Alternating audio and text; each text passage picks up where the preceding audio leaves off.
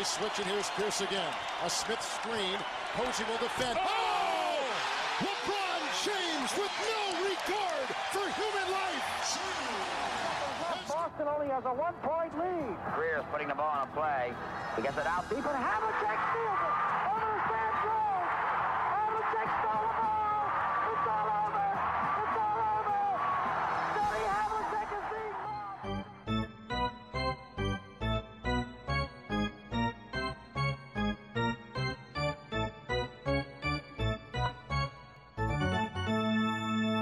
Olá, Quedas. Olá, tudo bem? Tudo bem, estamos a gravar aqui na manhã de sábado, já com os resultados todos eh, do play-in. Fizemos os palpites. Eh, eu diria que acertámos, não necessariamente na ordem de quem é que seria, quem é que ficaria com a sétima e com a oitava vaga. Mas de facto não Exato. haveria margem para grande surpresa, não é? Sim, acabou por acontecer o que acabaram por passar o sétimo e o oitavo, não é? Em ambas as situações. Não é? tipo, tanto o nono como o décimo ficaram para trás em ambos os casos. Simplesmente do lado oeste ficaram o sétimo e o oitavo ficaram em sétimo e em oitavo, e no lado de este inverteram de ordem por causa do resultado dos Hawks. Mas na verdade era o que nós tínhamos dito, que é eu continuo, eh, curiosamente, eh, eu acho que agora os Heat, apesar de tudo, eh, já vamos falar sobre isso, vão ser mais competitivos. Ehm, vão ser mais competitivos numa série a 7, eu antecipo, ou pelo menos dar um bocadinho mais de luta jogo a jogo, eh, mas no play-in são vulneráveis por causa da- dos problemas de ataque que têm, que nem sempre o ataque entra, mas de facto os Heat, quando o ataque começa a carburar, depois a defesa é de facto muito boa.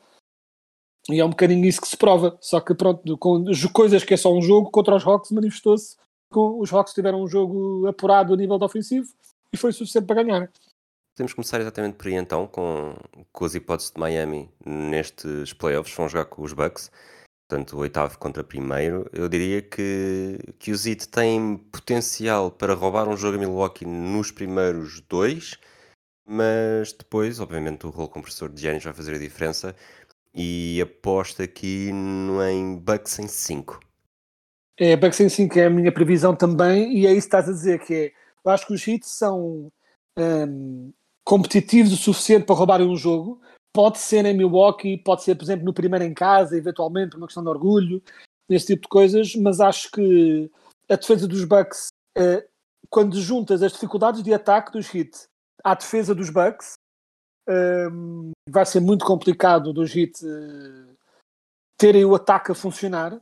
Hum, Pronto, e até porque a grande fragilidade da defesa dos Bucks, se existe, é porque os Bucks basicamente eh, eliminam tudo menos o triplo.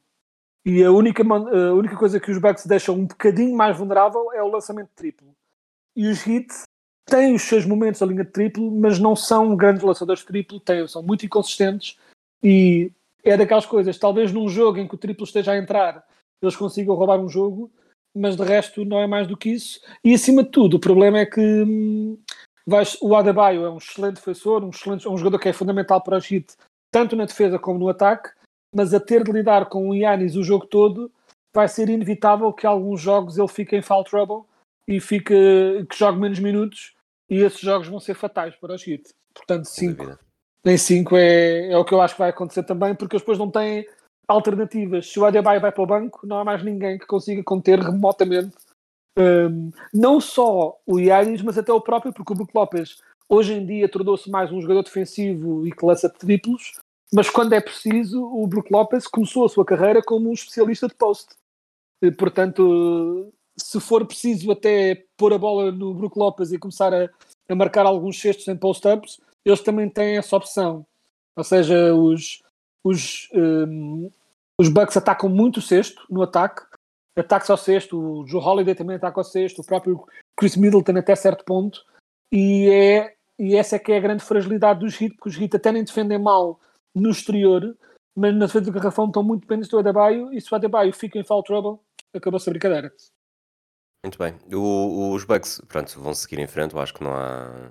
Estou, mesmo que seja em 5, estou Sim. confortavelmente seguro disso. Defrontarão o vencedor da série entre os Cavaliers e os Knicks. Para mim é uma das séries mais interessantes desta, desta primeira ronda. aposto nos Cavaliers em 6 e até digo que de todas as séries da primeira ronda, esta é a série em que o vencedor menos hipóteses tem de conquistar o título mais tarde. Uh, acho que sim também. Não vejo nenhuma destas equipas a ter uh, opções, tipo, uh, possibilidades sérias de conquistar o título. Mas, curiosamente, eu divido ao mesmo tempo que reitero que um Cavs em 6, Cavs em 7, até possivelmente um Knicks em 7, ou seja, não acho que fosse o choque do século, mas a tendência nas previsões tem sido achar que isto vai ser muito apertado e eu quanto mais olho para o matchup específico, acho mesmo que uh, eu desvio-me um bocadinho aqui da norma. Acho que quando estive a fazer as minhas previsões, este foi aquele que eu me senti que estava a desviar mais da norma e eu acho que vai ser Cavs em 5. Quanto mais olho para, para estes Cavs e para estes Knicks, acho que os Knicks têm um ataque eficiente, sim, uh, e têm mostrado um, um ataque bastante eficiente o ano todo, mas os Cavs têm uma defesa incrível, têm a, a melhor defesa, na verdade, da liga na, durante a temporada regular. Não vejo razão para essa boa defesa um, piorar assim tanto nos playoffs. Por um lado, sim, os bases podem ser um pouco mais atacados, mas um, mesmo que sejam atacados, uh, o ataque que se pode fazer a nível de bases depois será parado por uma parede de Evan Mobley e Jared Allen. Portanto, eu acho que Uh, continuo a ter as minhas dúvidas, apesar da boa época regular, temporada regular, uh, que o Randall teve e a belíssima época que o Jalen Brunson teve também, o Emmanuel Quickly tem sido importante. Eu, mesmo aceitando isso tudo, um, eu acho que as credenciais de clutch, chamemos assim, de Donovan Mitchell e Garland, aliadas à defesa de um modo geral muito boa da equipa, uh, fundada nasquelas duas torres do Evan Mobley e o Jared Allen a defender o garrafão, um bocado com o Jared Allen mais no garrafão e o Evan Mobley a fazer um bocadinho as sobras, muito semelhante ao que os Bucks fazem também, com o Brook Lopez lá mais no meio, o Yannis a, a apanhar tudo o resto, o Mobley é um bocadinho o Yannis neste sistema defensivo. Eu, uh, apesar de aceitar que pode ser uma eliminatória disputada, a minha aposta vai para Cavs em 5 aqui. É curioso que esta, esta equipa dos Cavs é claramente a melhor equipa desde que LeBron chegou à NBA, a melhor equipa sem LeBron. Uhum. E se houvesse aqui um espaço para LeBron James voltar uma segunda vez ou para uma terceira estadia em Cleveland, provavelmente seria a melhor equipa uh, que ele teria a acompanhá-lo. Portanto, sim, sim, certamente. Não completamente de lado ele daqui a duas épocas a estar, em a estar em Cleveland com o filho, a jogar pelos Cavaliers e até com algumas aspirações ao título. Ah, sim, sem dúvida. Até porque, se pensares bem, a grande fragilidade, a maior fragilidade desta equipa dos Cavs é uma rotação de wings suspeita, não é? Pronto, eles têm dois excelentes bases e dois excelentes jogadores, dois excelentes bigs. E a rotação de wing players, não é? daqueles jogadores no meio termo, é onde eles são mais frágeis e eles têm-se conseguido safar e têm, têm mostrado alguma resiliência e qualidade. O Okoro tem jogado bem um, e tem-se safado mas de facto uh, punhas este LeBron, mesmo este LeBron mais veterano, rodeado por Donovan Mitchell e Garland de um lado, Edwin Mobley e Jared Allen do outro, e seria uma equipa candidatíssima ao título. Tens que esquecer o Bronny, não é?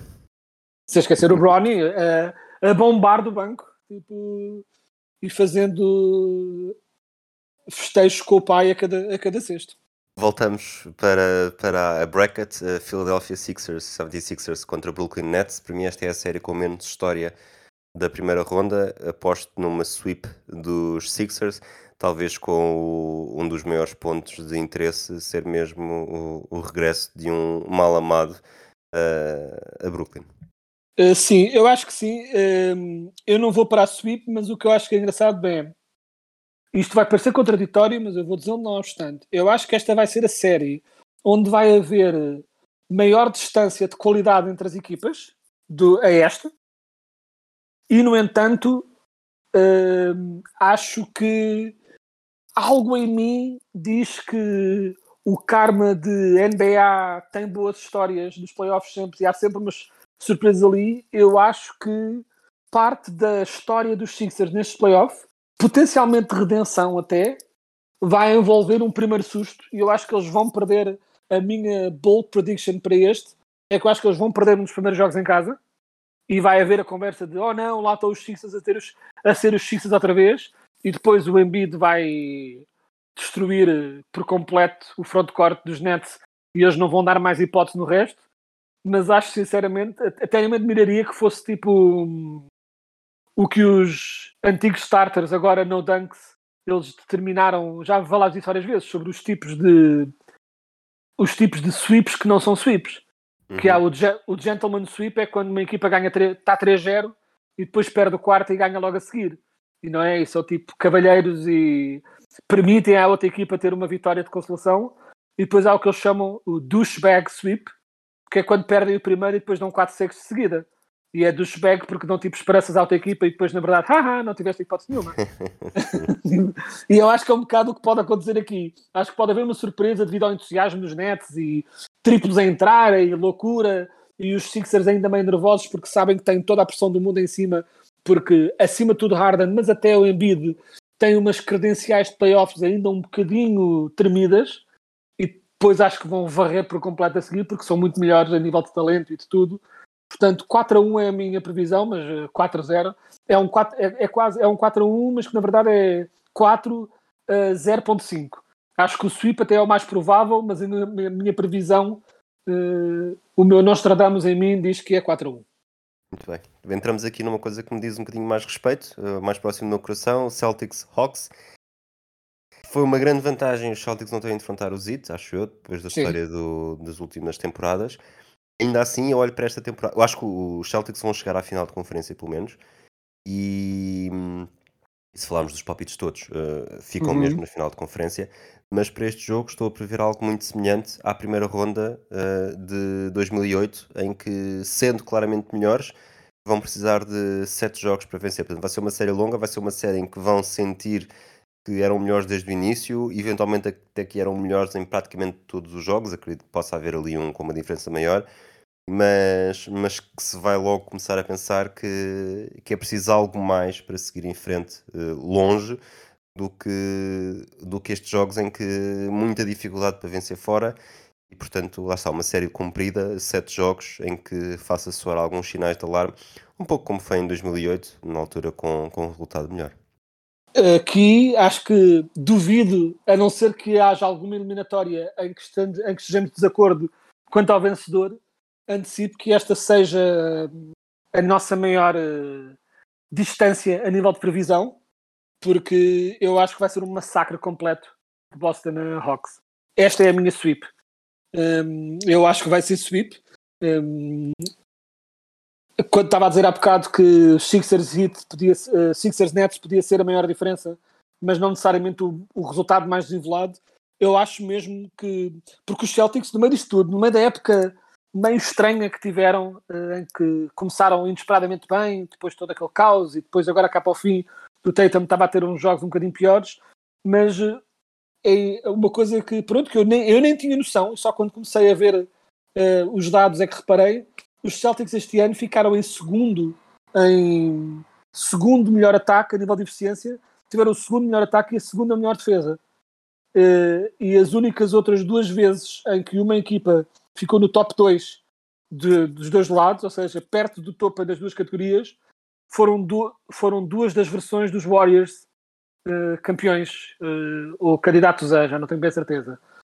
Ou seja, a nível de produção, os Celtics têm sido incríveis e acima de tudo é quando olho matchup a matchup uh, não vejo mesmo como é que os Hawks vão conseguir talvez roubem um jogo porque os triplos estão a entrar mas não vejo mesmo outra hipótese porque os bases uh, o, o jogo ofensivo dos Hawks depende de duas coisas que os Celtics são ótimos a defender ou seja, depende de bases a jogarem muito bem e os Celtics têm um batalhão de bases que são ótimos todos a defender, Smart, White e Brogdon, todos Exato. bons bases no ponto de ataque, todos bases que vão dar muitas dificuldades a Trae Young e a DeJounte Murray. E depois, uma das grandes coisas que os Hawks fazem é fazer voar triplos do meio da rua, porque depois tem um front corte forte e agressivo no ressalto ofensivo, tanto Collins, como acima de tudo Capela e até um bocadinho da ajuda do Okongo no banco, e então ganham muitas segundas oportunidades para mitigar a falta de eficiência no lançamento. O problema é que os, os Celtics são uma das melhores equipas no ressalto defensivo uh, em toda a liga, são também segundos ou terceiros, se não me engano, uh, com o Warford e o Robert Williams e até alguns dos outros bigs que têm.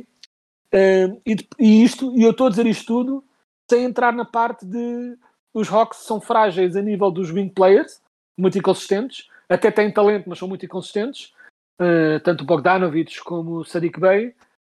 E o que eu quero dizer é, eu estou a vaticinar que os bases vão estar muito fortes defensivamente e os outros vão estar muito, os bigs vão estar muito fortes defensivamente também. E isto ainda não falámos do facto de Boston ter Tatum e Brown, eh, ou seja, de Boston ter pelo menos o melhor jogador em campo na eliminatória e argumentavelmente o segundo também, dependendo da forma em que estiver. Um, seja, Jalen Brown pode muito bem ter uma série, pode muito bem jogar melhor que o Trae Young, está nesse nível de estrelato ou de potencial pelo menos. Portanto, acho mesmo que tudo isto. Um, os Celtics, por vezes, confundem as expectativas.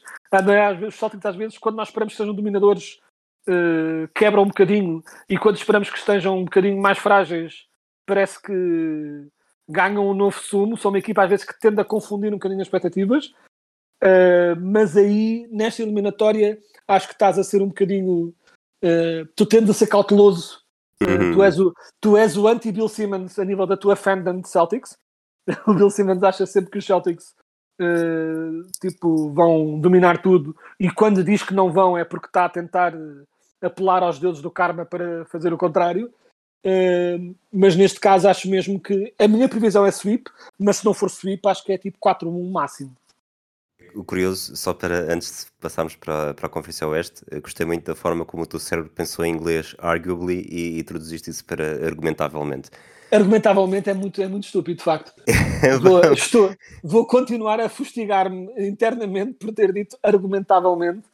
Uh, não é necessariamente errado, porque tipo, a palavra é tipo, até se, é, penso que existe, salgável pode foi, ser foi claramente, foi claramente do arguably é, e, e discutivelmente é uma, era a, palavra que estavas é, a procurar. Discutivelmente era obviamente, a, era obviamente a palavra correta, é completamente ridículo, mas sim, muito bom. Conferência Oeste, Nuggets, Timberwolves, uh, eu acho que aqui o Jokic também vai, tem coisas a provar, acho que os Timberwolves não são necessariamente o melhor matchup para eles, apesar de... Uh, como dizer isto desta forma. Eh, eu, aqui há uns tempos, num episódio que fizemos de palpites, eu apostava que, que apenas uma equipa das primeiras quatro seguisse em frente. E na altura eram os Suns que seguiam em frente, portanto agora não. Se, se, forem, se for seguirem todos, seguirem todos quer dizer, se os Nuggets seguirem em frente e os Suns não seguirem em frente, não vou fazer aqui uma victory lap com os palpites, mas yeah. portanto vou deixar cair esse palpite. Acho que os Nuggets seguem uh, depois de seis jogos. Uh, seis jogos é a minha previsão também, e na verdade, se pensarmos bem a nível da qualidade das duas equipas e do que têm mostrado ao longo da temporada, até deveria ser mais, deveria ser, uh, deveríamos estar a antecipar um 4-1 ou 4-0, mas eu lembro que nós há, umas, há uns podcasts atrás uh, eu fiquei muito chocado, tipo, estava muito confiante nos Nuggets nessa altura, muito mais do que tu, perdi um bocado essa confiança, acho que são jogos a mais com a defesa a claudicar. eh, nos últimos tempos e uh, estou oficialmente nervoso e acho que vamos ter um bocadinho uns nuggets a voltarem. Uh, nós em tempos, noutras previsões, também falámos disso, que era um, aqueles nuggets que iam sempre a jogo 7. Uh, não havia, não é? Tanto que eles, desde que, os, desde que o Jokic está nos nuggets, eles já foram 4 anos aos playoffs. Este seria a, seria a quinta temporada com os playoffs. E nos dois primeiros anos em que foram aos playoffs com, com o Jokic, em cinco jogos, em cinco eliminatórias que jogaram nesses dois primeiros anos, quatro delas foram a jogo 7. Uh, e acima de tudo porque os Nuggets, os Nuggets de Jokic eram famosos por terem um ataque explosivo que os mantinha sempre a jogo, mas uma defesa brutalmente inconsistente, se não mesmo má. Um, eu acho que eles infelizmente estão a cair um bocadinho um, nesse hábito outra vez. Uh, Nuggets em 6 é a minha previsão também. Acho que os, os Wolves vão dar mais luta do que deviam, porque os Nuggets estão a quebrar na defesa. mas a esperança para os Nuggets é que eles usem este matchup para resolver estes stresses internos que têm a nível de defesa, eh, porque eles estavam a defender bem, mesmo com certos jogadores que são frágeis na defesa. Taque para Michael Porter Jr., que tende a ser um pouco atacado eh, nos playoffs, mas eles têm alguns bons executantes a nível de defesa. Não há desculpa para a defesa estar a jogar tão mal como, como está nos últimos tempos. E vamos ver se eles conseguem, uh, com alguns sustos contra os Timberwolves, acordarem de vez e pronto, tornarem a defesa pelo menos mediana. E uns Nuggets com uma defesa mediana são, são novamente candidatos ao título. Mas enquanto a defesa estiver tão má como está, eh, é motivos de susto. E acho que vamos ter o, uns nuggets cardíacos, eh, como antigamente, uh, perderem jogos que não deviam contra equipas do, qual são bastante melhores. Minha previsão é em 6 também. Numa segunda ronda defrontarão o vencedor da, da série entre os Suns e os Clippers, quarto contra quinto. Para mim é a série mais entusiasmante desta primeira ronda, portanto, não só um palpite, mas também um desejo. Espero que vá a sete jogos uh, com os Suns a seguirem em frente. Uh, 7 é a minha previsão também, e eu acho que vai ser apertado, der por onde der, porque as equipas encaixam quase demasiado bem, uh, mas acho que acho que será sempre apertado, mas acho que para irmos a jogo 7, e num jogo 7, neste jogo 7 que eu estou a dizer, a vitória pode ir para um lado, pode ir para o outro, mas os Clippers vão precisar do Paul George. Uh, porque o Paul George ainda não se sabe ao certo em que condição é que estará, ele diz que volta, mas não, não se sabe se será logo o primeiro jogo, será um bocadinho. Eu acho que depende. Se o Paulo Jorge estiver em condições um, e tivermos uns Clippers perto da sua máxima forma, acho que tem exatamente o tipo de equipa que pode dar muitas dificuldades aos Suns, uh, com mesmo. Uh, são a única equipa que consegue ter dois jogadores diretos a defender as duas estrelas e que conseguem criar muitas dificuldades a essas estrelas, não é? Colocas Paul George no Devin Booker, colocas um, Kawhi Leonard no Kevin Durant e já é o começo de uma boa defesa. E o Zubac, não sendo um excelente defensor, é pelo menos grande, o que é pelo menos o suficiente para incomodar o DeAndre Ayton.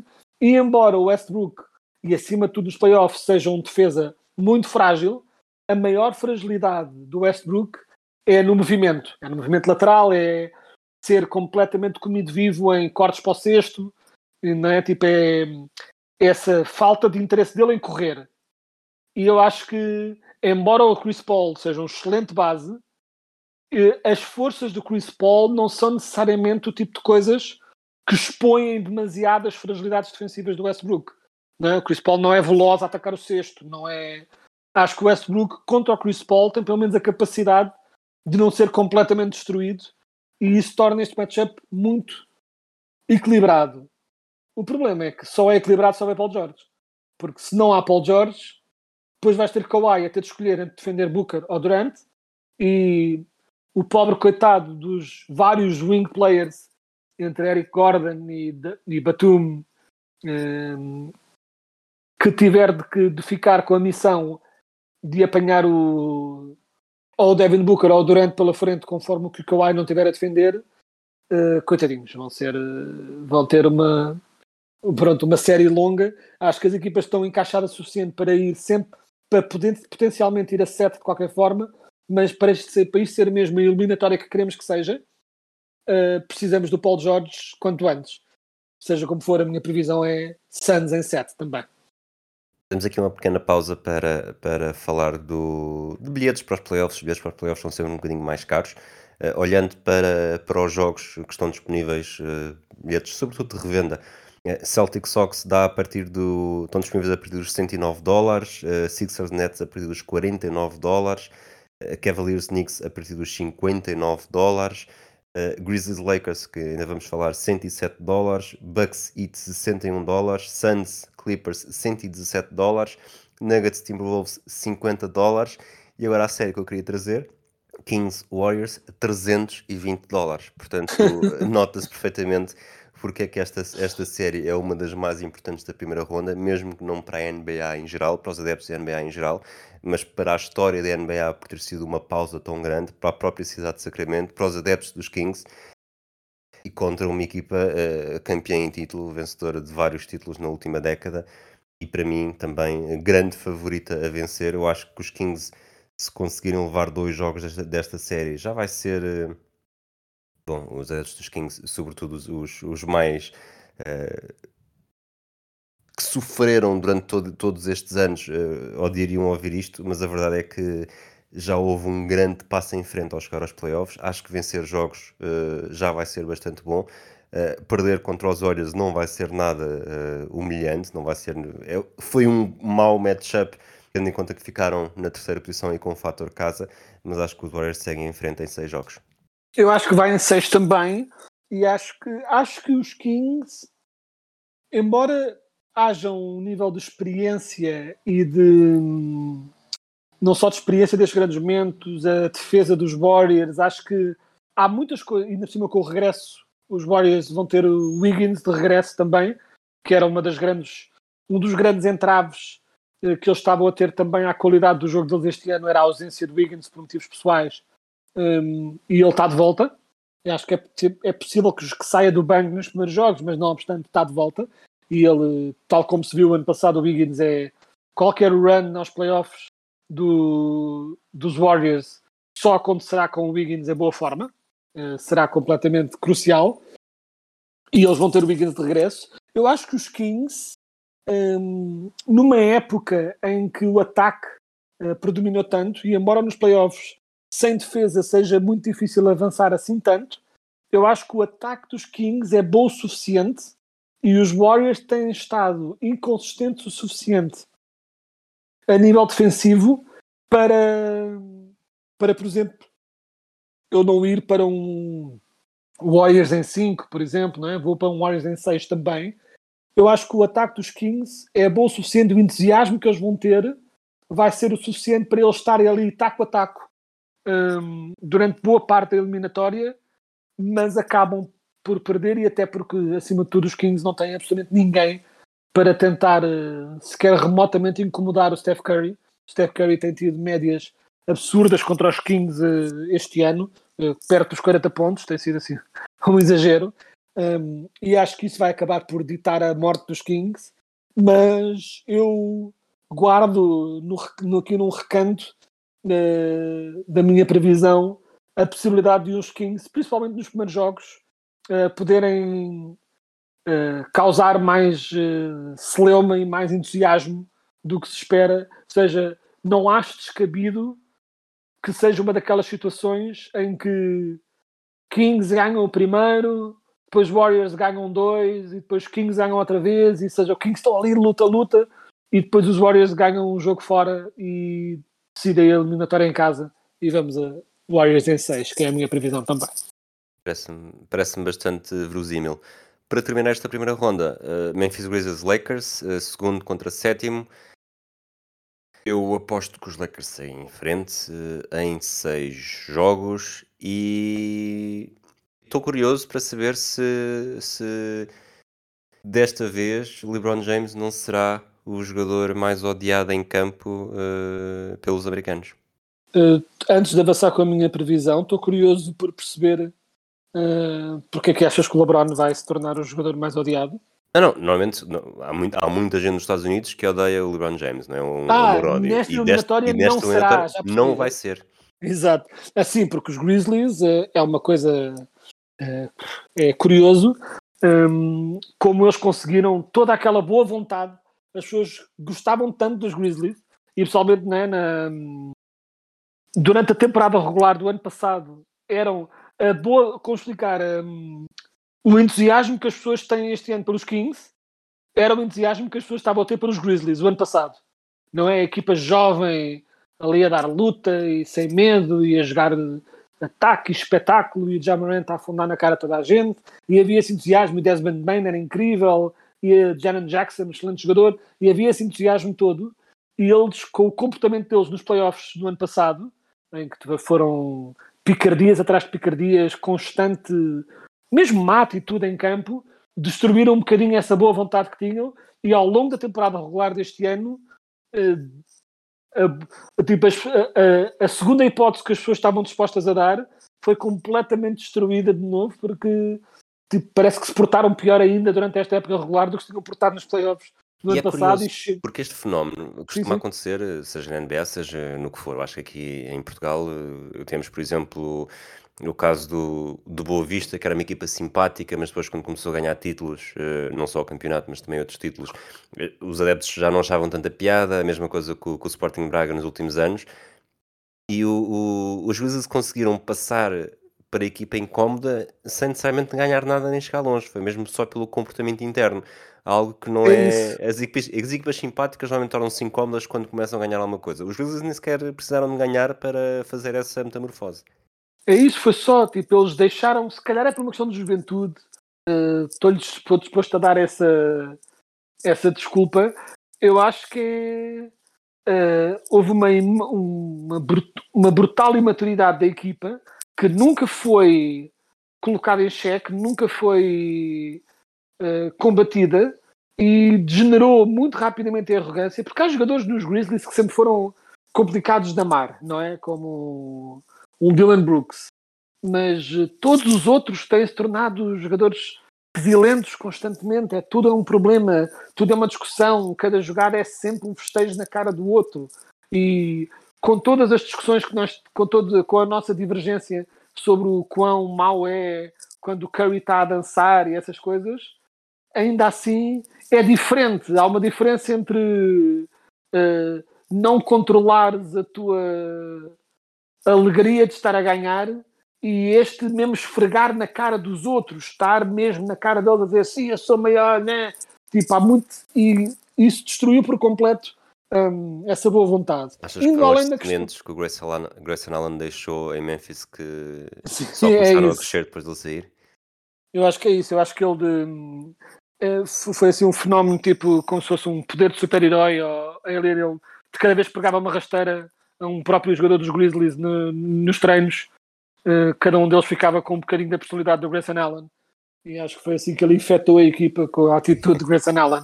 Acho que foi uma agora, e coisa agora está, está tipo vilão do, do Inspector Gadget a, a, a cofiar o pelo de um gato, Isso, isso. olhar para Ah, o sim. monitor enquanto os Grizzlies eh, entram em auto Implodem. como estão. Yeah. Exato. Uh, não, há, não há nenhum jogador que eu imagine mais sentado no escuro e dando festas num gato branco do que o Grayson Allen, francamente. Porque o Dylan Brooks é vilão, mas é vilão de forma diferente. É mais, é mais in your face na sua vilania. O Grayson Allen é mais um ou, ou de Cafeta Gadget ou o Imperador Palpatine, tipo com a cara meio escondida pelo capuz e ele dizer sim, sim, alimenta-te do ódio. É um bocadinho assim que eu imagino o Grayson Allen. Um, voltando à questão dos Grizzlies, uh, passando além da questão desta atitude, a nível do jogo em campo, os Grizzlies nesse aspecto também tiveram azar porque apanham os Lakers em boa forma. O jogo do play-in em que acabaram por entrar não foi assim muito animador, mas chegam em boa forma, não obstante. E acho que a minha previsão é Grizzlies uh, em 7. Eu acho que até poderia ser um, em condições normais, até poderia ser Grizzlies com um bocadinho mais de conforto, mas a grande questão é os Grizzlies eh, chegam aos playoffs com sem Brandon Clark e sem Steven Adams, dois jogadores essenciais à força interior dos Grizzlies. Uh, e o Jaron Jackson, neste momento, é a única, e ele é muito bom, e a defesa dos Grizzlies continua muito boa, mesmo sem uh, Adams e Brandon Clark a revezarem-se uh, na defesa. Mas o problema é que hum, os Lakers não são burros, atacam muito o sexto, ganham muitos lances livres. Um, Davis, LeBron, até o Austin Reeves, são todos jogadores que são muito insistentes no ataque ao sexto. E o Jaron Jackson, por uh, consequência uh, paralelamente, é um jogador muito propenso a faltas. E quando está em campo, defende se calhar melhor do que ninguém neste momento em toda a liga mas está muitas vezes não em campo porque faz faltas, porque ataca as bolas todas e, e está sempre em foul trouble.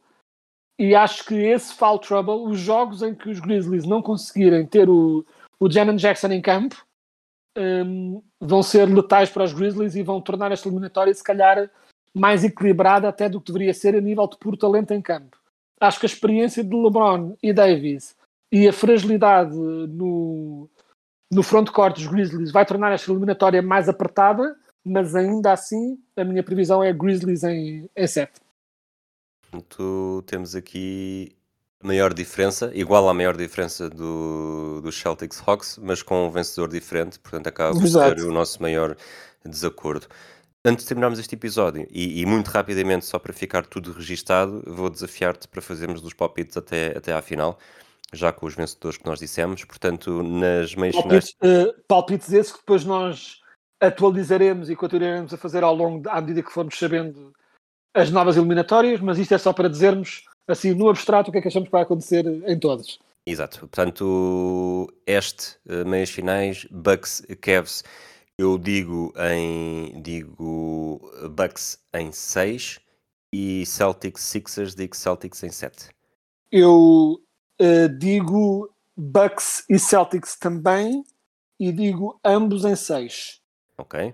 Portanto, vamos ter uma final Bucks Celtics, eh, uma final Bucks Celtics. Eu, portanto, já, já disse e mantenho esse palpite de- do outro episódio.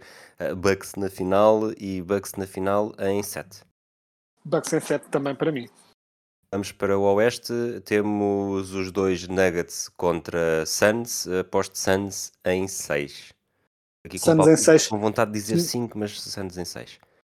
Eh, a minha desconfiança recente da defesa dos Nuggets mantém-se. Vamos ver como é que evolui nos playoffs. Mas Nuggets em 6 é a minha previsão também. Eu depois tenho aqui, aqui temos A jogos Nuggets, peço desculpa, peço desculpa. de Suns, Suns em em 6. 6. O- Suns em 6, sim. Aqui temos uma série diferente. Eu tenho Warriors Lakers, Curry contra LeBron James. Vou. Acho que vai ser uma série muito curiosa, se realmente for esta, tu achas que não.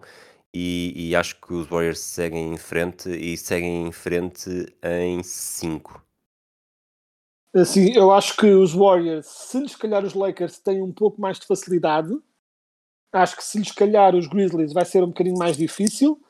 Eh, acho que a Warriors também, e eu também devido a, o facto de numa terem vantagem em casa, no outro não terem, não é? também altera um bocadinho as contas aqui nisto, mas eu digo Warriors em 6. Muito bem, portanto temos os dois uma final de, de Oeste Até agora estamos Suns, iguais. Suns Warriors, exato. Uh, já não seria a primeira vez, acho que o ano passado também foi Suns Warriors e, e Suns a seguir em frente. Lá está, os Suns para mim serão, serão os campeões. Uh, Suns em. Ora bem, uh, Suns em 5. O ano passado não foi Suns Warriors, porque os Suns foram eliminados pelos Mavs. Uh, O ano passado a final de Foi, foi, conferência Mavs, foi, foi Mavs Warriors. foi. Mavs Warriors. Os Suns foram eliminados na segunda ronda, né? tipo Everybody Act Tough When You're Up, clássico um, do Doncic. Mas assim, Suns Warriors, eu, eh, embora o normal fosse dizer em 5, até pelas questões de casa e fora, Exato, mas acho que os Warriors, acho que os Warriors são fortes o suficiente e têm experiência o suficiente para levarem isto. Eu vou dizer, por pura confiança eh, na experiência dos Warriors, digo Suns em 7, mas potencialmente 6. Não me chocaria 6, mas vamos dizer Suns em 7. Para a final temos os dois Suns Bucks. Uh, Bucks seguem com, com Não, vantagem. não chegámos a dizer eh, Bucks Celtics, se não me engano. Chegámos a fazer a previsão de Bucks Celtics. Disse Bucks Como é que em ficaria? Disse Bucks em 7, porque realmente não me lembro se de teres dito. Eh, eu se calhar não cheguei a responder, mas é estou Bucks em 7 também, agora estou confuso. Se calhar os, os ouvintes neste momento acham que eu estou com demência, peço desculpa, mas sim, eh, fica reforçado que Bucks em 7 é também a minha, a minha previsão. Final agora estou na dúvida se já tinha dito ou não. Final Bucks Suns com Bucks com, com vantagem no fator casa e por isso mesmo digo Suns em 6. Disse Suns em 6 e eu aqui é a divergência. Eu vou para e aliás um, um reatar da final eh, de alguns anos atrás, né, quando os Bucks foram campeões, e eu digo Bucks em 7. Diz-me uma coisa, eh, e não me venhas dizer, ah, eu sou estou pelo espetáculo. São, estão 16 equipas em campo, eh, vais estar a torcer por qual para ser campeã? Ah, a torcer, eu a torcer estou a tentar, eu não estou a tentar ser analítico, estou só a ver se não me esqueço de equipa nenhuma. Eh, Enquanto, enquanto pensas, eu obviamente estou a torcer pelos Celtics. eh, Se não forem os Celtics, estou a torcer pelos Suns. Não só acho que vão ser campeões, como também acho que seria muito bom para a história da equipa, para a história do Chris Paul, para a história do, do Kevin Durant. Há aqui imensas narrativas que, que tornariam a, a história muito mais rica com esta vitória dos Suns. Portanto, não podendo ser os Celtics, eh, acho que os Suns seria muito interessante. eu, ehm, sendo que é completamente irrealista serem os Kings, acho que se os Kings ganhassem seria Pois, sim, a, história, a história mais incrível uh, Na minha playoffs. esqueta com seria- o anel. Exato. Uh, por acaso acho que não, por acaso não sei, porque eu não sei se ele tem de jogar a, quer um minuto nos playoffs para ter o anel ou basta jogar na temporada regular. Por acaso agora estou temporada regular, que houve, um- Então- houve uma história do. Não sei se foi o Robin Lopes, Lopez. não é? Foi, foi exato, um dos, um dos Lopes, foi o Robin Lopes que jogou um bocadinho na temporada regular e levou um anel à mesma. E o foi Varjão, não é? O Varjão que. E o Varjão, exatamente. que tinha feito, tinha jogado tanto pelos Warriors como pelos Cavs. Exatamente.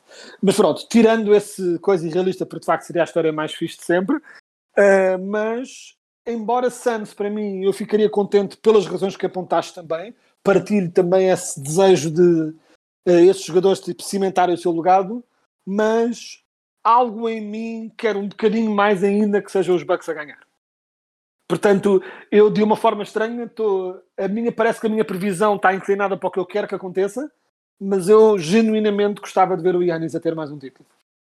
Tivemos, para terminar, tivemos aqui um comentário eh, em relação ao último episódio a dizer que tu não cumpriste uma cota, só para desta vez isso não ser um problema. Quedas, diz-me só qual é a equipa por, por quem torces na NBA? Ah, pois é, de facto, de facto não cumpri a cota. Eu torço pelos Orlando Magic. Muito bem, está feito, Eh, não preciso dizer mais nada, já, já, já cumprimos. Portanto, estamos a gravar eh, sábado, agora já são uma e um quarto da tarde, os jogos vão começar daqui a muito pouco tempo, vamos, esperam-nos maratonas grandes, obviamente aqui também, como nos anos anteriores, os episódios vão começar a ser um bocadinho mais regulares. Eh, um abraço, quedas, um abraço a todos aqueles que nos ouvem, adeptos ou não dos Orlando Magic. Até à próxima.